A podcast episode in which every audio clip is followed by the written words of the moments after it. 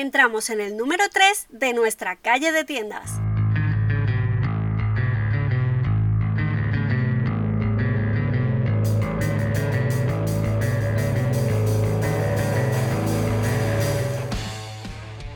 Soy Sofía Calle, consultora SEO y te doy la bienvenida a Calle de Tiendas, el podcast donde encontrarás toda la información que necesitas para tu tienda física y online. SEO, SEM, marketing, empresa, noticias del sector y mucho más. En este número 3 de nuestra calle de tiendas veremos cómo afectó el 2020 y la temida pandemia al e-commerce.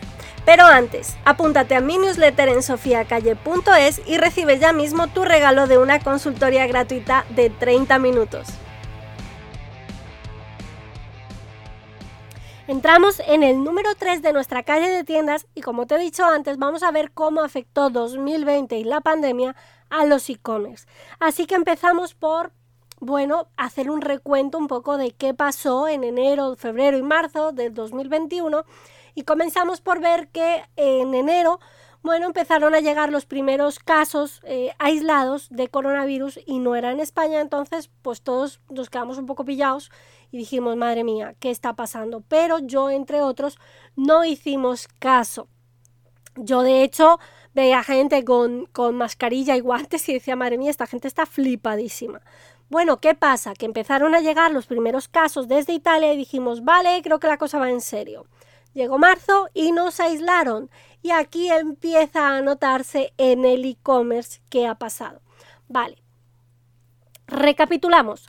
En marzo nos encerraron, cerramos tiendas, cerramos prácticamente todo el comercio online por seguridad. Entre ellos, por ejemplo, os cuento que mis clientes decidieron no hacer reparto para eh, la seguridad tanto de las clientas y clientes como de los repartidores. Entonces, Marzo, un mes nefasto, tanto para las tiendas físicas como online. Llegó abril, seguimos en las mismas. Es verdad que ya empezamos a abrir la parte del comercio online, pero había que mantener las tiendas eh, que no eran vitales cerradas.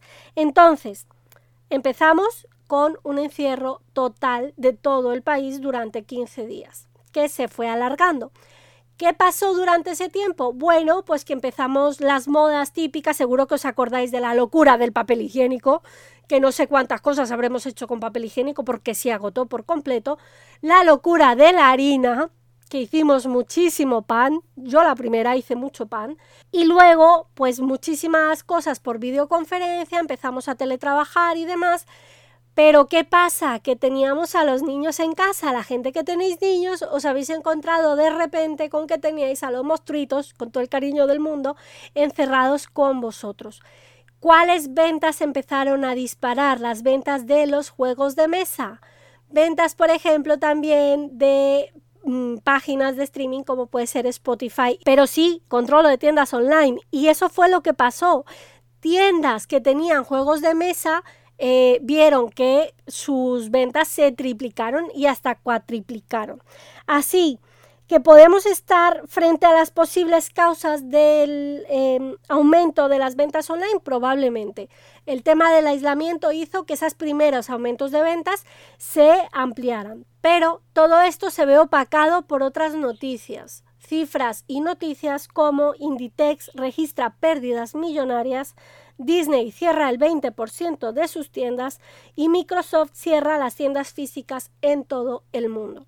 Bueno, echad cuentas que si esto les pasó a los grandes, ¿cómo habrán sobrevivido los pequeños? Imagínate, al panadero de tu barrio, a la peluquera que te hacía las mechas, al frutero que te seleccionaba esos melocotones tan ricos, y ahora piensa en esas tiendas que no eran de primer eh, nivel, esas tiendas que no son tan vitales, los vestidos de fiesta de Manoli, la tienda esa de ropa de mujer de aquel hombre o la tienda esa tan grande de zapatos que te quedabas embobada mirando cuando venías del trabajo. Pues todas esas tiendas se encontraron de repente con sus puertas cerradas y muchas de ellas no tenían venta online.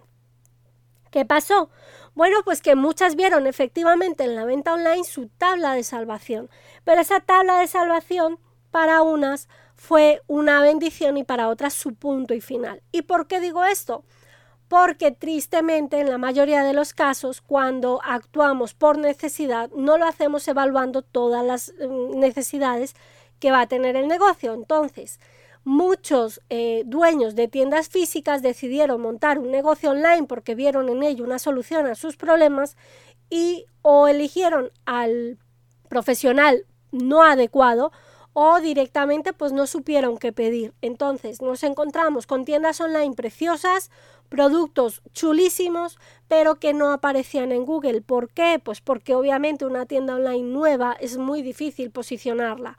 Entonces hay que trabajarla desde un principio o incluso en mi caso me he encontrado con tiendas que se han hecho deprisa y corriendo y no tenían la parte de SEO bien estructurada. Así que para muchos de ellos supuso sus últimas inversiones, para otros es verdad que sirvió como tabla de salvavidas, la venta online ha crecido muchísimo en el último semestre de 2020 y esperemos que el primer semestre de 2021 nos dé también una alegría, pero muchas tiendas vieron fenecer sus negocios físicos y online. Hay una cosa aquí que es importante y es que las tiendas que ya estaban adaptadas al online han sabido reaccionar mucho mejor o por lo menos eso he visto yo. ¿Qué va a pasar con todas esas tiendas eh, que abrieron durante 2020? Bueno, pues eh, tristemente nos vamos a encontrar con que 8 o 9 de cada 10 tiendas van a cerrar. Pero hay una buena noticia, si tú eres de, ese, de esos dueños de tiendas que han conseguido mantenerse a flote durante 2020 vendiendo un poquito, Em, trabajando un pelín el SEO, vas a conseguir empezar a ser visible, porque a partir del año tu web va a empezar a ser algo para Google. Pero siempre y cuando le trabajes el SEO, si no, estamos en las mismas.